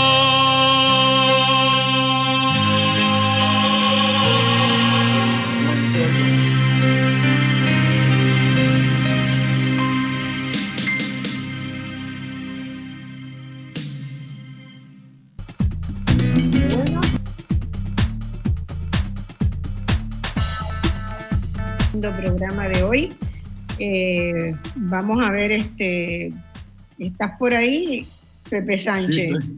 Sí, sí. está. Que no, ahí, que no te veo la, el video. Bueno, yo quisiera en este segmento compartir contigo una conversación, ¿verdad?, sobre cómo ves la situación de Puerto Rico hoy, qué reflexiones tienes para la juventud, qué dificultades estás viendo, ¿verdad?, en nuestro país para la gente de tercera edad en comparación con los servicios que hay en otros sitios. Y, y cómo, una reflexión, ¿verdad?, de cómo encarar eh, el tema de la familia, de las amistades que se van, de ese sentido de, de soledad en la convivencia cuando se está fuera del país. Que hablemos de eso. si te parece, es una agenda larguísima, pero vamos a tratar de en media hora que tenemos abordarla. ¿Cómo estás viendo a Puerto Rico hoy? Bueno, yo, el problema básico, el problema de raíz es el colonialismo. Eh, nosotros necesitamos eh, esa independencia, necesitamos para que la economía esté en manos puertorriqueñas y, necesitamos unas reformas en, en toda en todo el quehacer político, ¿verdad? Que es la única forma porque todo esto es político, la gente, política, política. Bueno, es que todo es política. O sea, el mundo es- se compone de eso. Y, y nosotros tenemos unas limitaciones que, que, que, no- que no, que no nos dejan despegar, no nos dejan despegar esa economía en manos extranjeras y, el puertorriqueño un empleado de- de- del extranjero y, Y hasta que eso no se resuelva y el puertorriqueño no sea dueño de su país, de su destino, esto va a continuar. Eh, inclusive los países que se llamaban repúblicas están progresando ahora en lo que se llama la segunda república, por cuando se han podido liberar de, de unos amarres que tenían eh, con el con el con empresas multinacionales, multimillonarias. Eh, yo creo que Obrador está haciendo un trabajo en México. Obrador es un ejemplo de, las cosas que está haciendo para ese pueblo. Yo creo que si nosotros podemos, pudiéramos imitar lo que está haciendo Obrador, eh, eh, donde el pueblo es el que manda, donde el pueblo es el que gobierna, donde él le está dando preferencia al pobre, eh, al indígena, al desventado. Obviamente México tiene muchos problemas, ¿verdad? Este, y le tardará un tiempo porque ha sido penetrado por el narcotráfico y eso genera pugnas de poder local y en todos lados, ¿verdad? Estamos viviendo una época, una época muy difícil, muy difícil, sobre todo yo lo que encuentro es una juventud que, que es muy escéptica, que está no tiene un modelo de gobierno que quisiera imponer, pero está, digamos, a veces pienso que hay como un nuevo anarquismo, ¿no? Que eh, es tanto el desprecio que los jóvenes tienen por las formas de hacer política de las clases anteriores, ¿verdad? De los gobiernos actuales y anteriores, que, que es difícil imaginar y sentarse a pensar y a conciliar unas propuestas de, nueva, de nuevas acciones. Eh, y eso está pasando en, prácticamente en, todo, en todos los países de la región. Entonces, ahí habría que, yo no sé si tú estás haciendo algo con la música y la juventud en Cuba, pero me parece, me parecería que uno de los lugares donde puede haber una juventud que genere un nuevo proyecto este, más, todavía más, profundice más los procesos, eh, ¿verdad? los aspectos democráticos de la revolución. Eh, sería importante que surgiera de ahí mismo. Yo no, hace mucho que no, no trabajo con, con, con eso, pero eh, me parece que, hay, que la música es un instrumento. En Puerto Rico yo veo los grupos culturales, música, de arte, de teatro, eh, son los que más me inspiran a que pueda haber un cambio, porque no es solamente, han pasado de la protesta que tuvo una etapa muy importante en nuestras vidas a poder construir alternativas. En el caso de Puerto Rico, yo todavía las veo muy dispersas y fragmentadas, ¿verdad? Hay miles de organizaciones sin fines de lucro. Eh, y la gran mayoría de ellas buscando cosas, si no iguales, muy parecidas, pero con mucha incapacidad de unirse, ¿verdad? Porque cada cual está buscando defender sus propios intereses que generalmente son económicos comerciales, como tú decías, privilegiando eso y en cambio en, en, Cuba veo la posibilidad de que eso haya dejado algunas lecciones y que, y que la próxima etapa pueda ser, no sé, quiero que me diga cómo tú estás viendo la juventud cubana en comparación con la juventud puertorriqueña.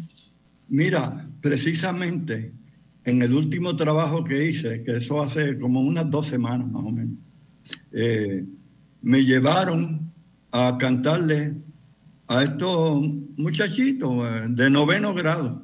Noveno grado. Primero fueron unos de sí, primero fueron séptimo grado, después noveno grado. Cuando yo llegué allí, yo, bueno, yo dije, Dios mío, pero ¿qué es esto? ¿Dónde me han traído aquí? estos muchachitos que yo les voy a cantar, porque yo no canto reggaetón. Y, y, yo lo que traigo es otra cosa, con un mensaje, con una más profundo. Pues mira, me equivoqué. Esos muchachitos bien atentos. Eh, si una aguja se caía, se iba a escuchar porque un silencio bien atento y un silencio del cara. Entonces, cuando termino, se paran de pie a aplaudir, tú sabes, aplaudiendo pero histéricamente. Entonces se acercan, cuando yo termino, me hicieron una rueda. Entonces, fotos, estrechones de mano, abrazos, besos, e inclusive esta niña me hacen el, el halago más grande que me han hecho en toda mi carrera artística esta niña me da un abrazo y me dice, yo lo amo. Oye, Dios mío, ¿qué dijo esta muchacha? Tú sabes, yo lo amo, un abrazo y yo lo amo. Eh, naturalmente le está hablando al artista, ¿no? Eh, yo estoy claro, en eso. Tú sabes, pero me derritió el corazón, tú sabes. Y otro me dijo, mire, usted casi me hace llorar, me dijo otro. Ese angelito negro usted por poco me hace llorar, me dijo. Otro me dijo, mire, usted es el primer artista famoso que yo conozco. Y yo le dije, no, pues yo no soy famoso, yo, yo me conocen en unos círculos, pero no. Sí, pero bueno, para mí usted es famoso. Eso eran halagos y halagos y halagos. Entonces, eh, no me dejaban ir. Entonces, los amigos que me llevaron, Pepe, tenemos que irnos, nos están esperando, tenemos que irnos. y, entonces me dijo, bueno, usted tiene que volver, pero con más tiempo para hablar más y qué sé yo. O sea, mira la diferencia de eso. Ahora, ¿qué pasa? Ahora yendo a Puerto Rico.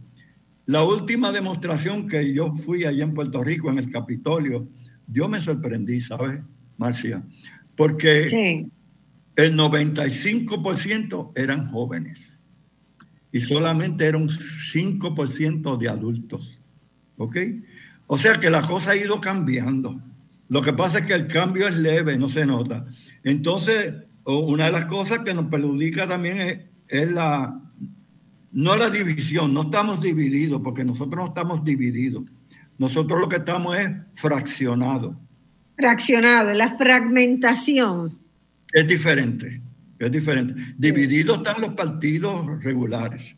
Nosotros estamos, el movimiento nuestro está fraccionado y todo por, por, la, por la chismografía en que hemos caído en la trampa, porque es una trampa, es una trampa que han sembrado.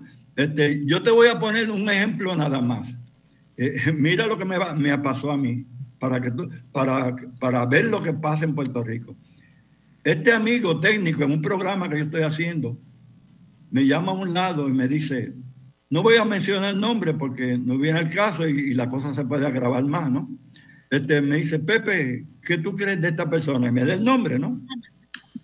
Y yo le respondo, pues esa persona es una persona que yo admiro, que yo respeto, muy inteligente, muy brillante, y creo que es una columna en, nuestra lucha. Ah, y, y, da la vuelta para irse, pero entonces yo le digo, pero espérate, espérate, espérate, ven acá. Pero ¿por qué tú me haces esa pregunta? Porque esa persona no habla bien de ti. Mira eso. Naturalmente, para mí fue un baño frío, ¿no? Eh, eso no cambia nada. Para mí, yo la sigo admirando. ¿Tú entiendes? No cambia nada. Pero eh, eh, mira el nivel. Yo nunca le he hecho nada. ¿De, ¿De dónde? ¿Por qué? Pues yo no sé. Me imagino que tendrá que ver con mi divorcio y con cosas personales, porque a la lucha yo nunca le he fallado. Entonces, no, no hemos sabido separar lo personal de lo político. Para mí un compañero que es un compañero de lucha, aunque yo no simpatice con él, como compañero de lucha, si yo tengo que arriesgar mi vida por él, la arriesgo, porque es mi compañero de lucha. Y, y, que no me agrade a mí personalmente es otra cosa. Tú sabes, yo una, una, una demostración que hice para, dos, dos, yo hice dos marchas para la liberación de Oscar López. Y cuando estoy hablando con uno de los compañeros, le digo, mira, esta marcha que estamos haciendo para Oscar López y qué sé yo. Y mira, y ahí va a estar fulano y le menciono un nombre. Ah, fulano. Ah, no, pues entonces yo no voy.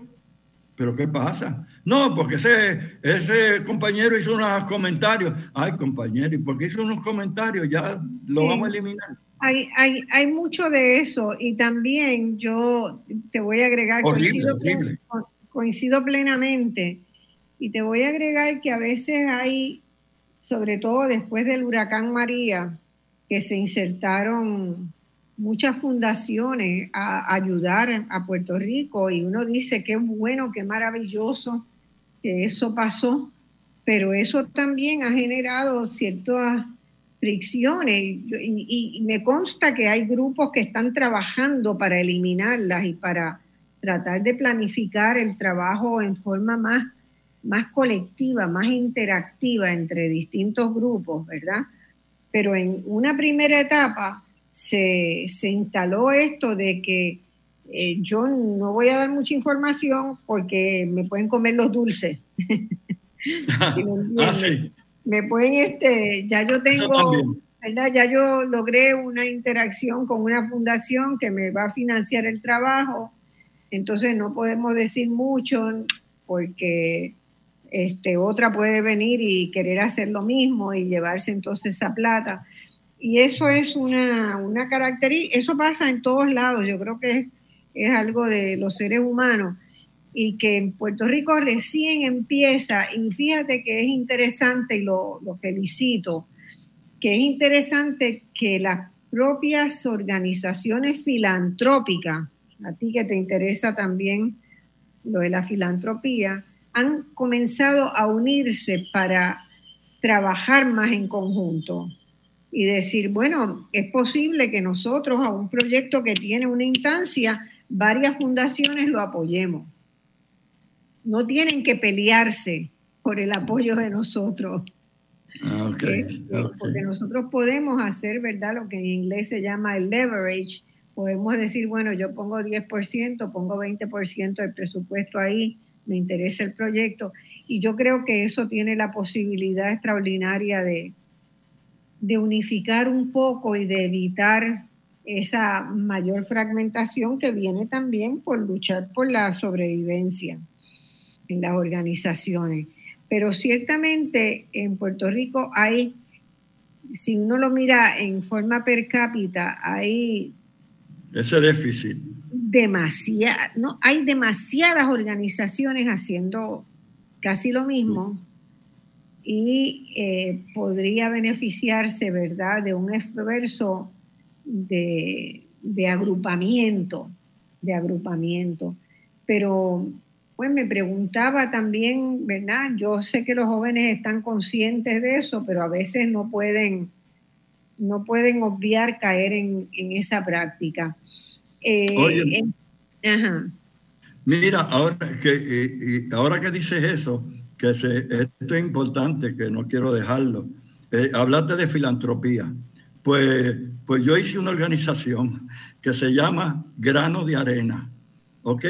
Con eso, eh, con eso yo fui. Esto, esto, esto, después de gastos de estos viajes y dinero que, que, yo me gane de aquí o de allá o comercialmente, lo estoy usando, eh, lo usé para la gente, los afectados de matanza. No, no es mucho, por eso es que se llama grano de arena, ¿verdad? Porque son 3 mm. mil, 4 mil pesos, que eso es un salario, pero no es pero por lo menos una ayuda. Al principio yo le dije a un amigo, esto es un grano de arena, porque sí, Pepe, pero es una ayuda, ahí tienen una ayuda por un mes, por lo menos. Este, y bueno, pues estoy haciendo lo mismo con, con ahora con el Pinal del Río. Tú sabes. Eh, o, sea que lo que saco de esos viajes, eh, después de gastos, naturalmente, después de pagar los gastos, pues va para el grano de arena. Muy bien, eso es importante y ese es un ejemplo de la solidaridad internacional de la que yo hablaba y que tú, que tú claramente muestras, ¿verdad? Así que, este, ¿qué más tú quieres decirle al país? Que ya nos quedan 10 minutos, menos de 10 minutos porque tengo otra canción de despedida. Bueno, que, que los extraño mucho, porque la verdad es que los extraño. Cada vez me mandan cosas de allá me mandan videos, me mandan fotos. Eh, y los extraño mucho. De vez en cuando vienen amigos y me visitan. Digo, vienen, ¿verdad? caen en esos paquetes de, de, de, excursión y eso, pero a la vez yo aprovecho y comparto con ellos. Como, eh, voy con el guía y los llevo a los sitios, ¿verdad? Claro. Eh, Así que tú estás aquí y cómo, cómo se puede comunicar la gente para... ¿Tú sigues organizando viajes? Sí, sí. Ahora mismo en febrero vienen, viene gente. En febrero, viene un, va un viaje.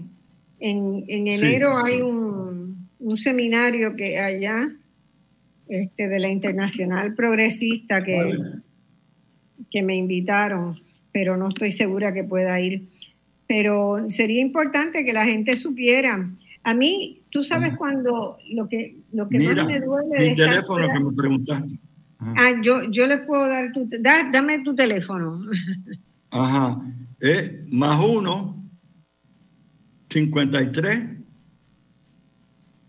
5, 516, 9934. Repítelo otra vez más 1, 53, 5, 516, 9934. Y por WhatsApp, que es más, más económico. Por WhatsApp. es gratis, así que no les cuesta nada solo tener un, un, teléfono y una conexión. Ahí me este, consiguen. Y si se le pierde o algo, Claridad lo tiene, que Claridad me ha llamado, mira, que llamó fulano, que que le interesa ir para allá, para Cuba, y, y, ellos, Claridad me ha ayudado mucho en esto. Ok, bueno. Ay, eh, pongo anuncios de vez en cuando allá. Ajá. Pones anuncios sobre los, los, viajes que vas a estar haciendo. Ah, ah, mira, y debo aclarar, hay un anuncio viejo que ya eso no está. Porque hay gente que me no, porque en las redes, sí, pero señores, eso fue antes de la pandemia, ya eso cambió porque la inflación eso fue antes de la inflación y ya eso subió. Ahora el viaje está por 1.200, pero todo incluido. Pero eso es desde Puerto, Rico, desde Puerto Rico. Desde San Juan. Desde San Juan, está muy bien. De San Juan a La Habana y de La Habana a San Juan. Sí, está muy bien. ¿Y por, una semana. ¿Y qué ruta están haciendo ahora? ¿Por Copa? No, Copa no está volando para acá. Ah, por Panamá, ¿no? No, sí, Panamá o por Florida, o por, hay varias rutas, o por eh, Jamaica o por Santo Domingo, hay varias. Muy bien. Y además de eso, estás haciendo, haciendo proyectos de llevar tu música a escuelas, a grupos allá. Casi todos los días. Casi todos los días. Sí, por lo menos dos, tres veces en semana mínimamente con los estudiantes en las universidades, con el ICAP, con la UNIAC, eh, Radio Habana. ¿Y hacen una conversación también? Sí, algo parecido a lo que tú y yo estamos haciendo, una entrevista y, canciones entre medio. Muy eh, bien. Ellos tienen los discos, ese del alacrán acá ha pegado mucho, mucho. La gente lo canta conmigo. Sí, ha pegado mucho. Ese fue el, alacrán, el alacrán. Sí, sí, la gente lo canta conmigo. Ay, qué cómico. Ese muy referido, ¿verdad? Se tomó referido a la política en Puerto Rico. Pero nosotros, yo quiero que, que vamos a, a, ir terminando, pero todavía me quedan unos minutos. Este, ¿Cómo tú te manejas? Estas son una pregunta muy, muy fuerte, ¿verdad? Pero me interesa saber porque una de las cosas que es más dura cuando no está, cuando no está fuera del país es lidiar con la muerte de los amigos que están fuera, los amigos que están en Puerto Rico, ¿verdad? Las enfermedades de los amigos. Este, ese es un proceso, uno puede llegar a expresar la solidaridad a través de WhatsApp mil veces, pero lidiar con la con el volver al país y no encontrar a los amigos es, duro, es duro. Para mí siempre ha sido una de las cosas más, más duras de, del estar este, mucho tiempo fuera. Con la pandemia yo tuve, como todo el mundo, ¿verdad? que evitar que evitar este, hacer viajes en avión, así que se redujeron significativamente mis viajes a Puerto Rico. Yo estaba yendo cada seis semanas, cada, como máximo cada dos meses, pasaba dos o tres semanas, pero con la pandemia eso se redujo muchísimo. Y, y en, eso, en ese tiempo, pues siempre desaparecieron de la escena algunos amigos y volver y no y saber que no están me golpea. Bueno, un golpe que yo recibí acá fue, fue eh, cuando partió el que era mi padre adoptivo, Rafael Cancel Miranda, eh, acá yo siempre lo menciono en mis presentaciones. Tengo muchas anécdotas de él. Una de las anécdotas de él era cuando él me llevaba él mismo a, a las presentaciones allá en Mayagüez se sentaba en la primera fila. Yo lo exagero para hacerlo más cómico, pero en verdad es, de verdad, ¿no? Este, la gente venía, este, Pepe, un autógrafo, ah, un autógrafo, ¿cómo no? Dame la pluma para filmarte. No, no, un autógrafo de Rafael. Pepe, mira una foto, ah, sí, una foto, deja posarle. No, no, no, Pepe, una foto de Rafael. Este, entonces, cuando estoy allá con él, le digo, no te voy a traer más. No, no te voy a traer más. Si tú me robas el show, el show era tú. No, no te traigo más. Y él lo que hacía era que se moría de la risa, ¿no? Pues yo estuve, estuve en Puerto Rico, tuve la suerte de coincidir con el, el homenaje que se le hizo con la película de, de Rafael que hizo eh, María García, Ana María García, hace como seis meses. Y fue una noche espectacular en el Teatro de la Universidad, lleno a capacidad. Vimos la película y después conversaron con varias personas sobre, sobre Rafael. Y, Aquí fue un éxito. Y siempre el tono de humor estuvo, ¿verdad? Porque al principio contaba la, la propia esposa que Rafael estaba como que eso de que hicieran un documental de la vida de él era como desnudarse mucho, ¿no? Y, que al final hablaba de mi película. Así que este, hubo un, un, cambio y aunque él no estuviera físicamente presente, él estuvo presente esa noche, ¿verdad? Y todos pudimos compartir todo lo que habíamos compartido algún momento algunas instancias con Rafaelito, pues sabíamos que él tenía esa vena jocosa, ¿no? Esa vena extraordinariamente jocosa. Bueno, Pepe, Cuando yo estaba en Radio Habana, él llamaba. Él llamaba. Y, ha sido un placer tenerte en Voz Alternativa. Este, ya te paso el, el enlace para que tengas el, el, programa grabado que queda. Y vamos a escuchar una canción que es el himno uno de los himnos de Puerto Rico, qué bonita bandera. Ahí está. Tremendo. Que está grabado en alguna calle. Mira, sí, e, eso, eso también yo lo saqué de los archivos, porque este señor en plena calle me dijo, mira esta canción que todo el mundo, te estoy hablando en los 60, mira, la gente se ha olvidado. Entonces lo que me dio fue el coro y yo le puse los, los estribillos claro. y, y los mensajes. Muy bien, bueno, muchas gracias por estar en Voz Alternativa. Nosotros hasta el domingo que viene, que es Navidad, eh, seguimos adelante. Un abrazo. Gracias, gracias tú, gracias tú, agradecido. Es un honor para mí estar en este prestigioso programa tuyo.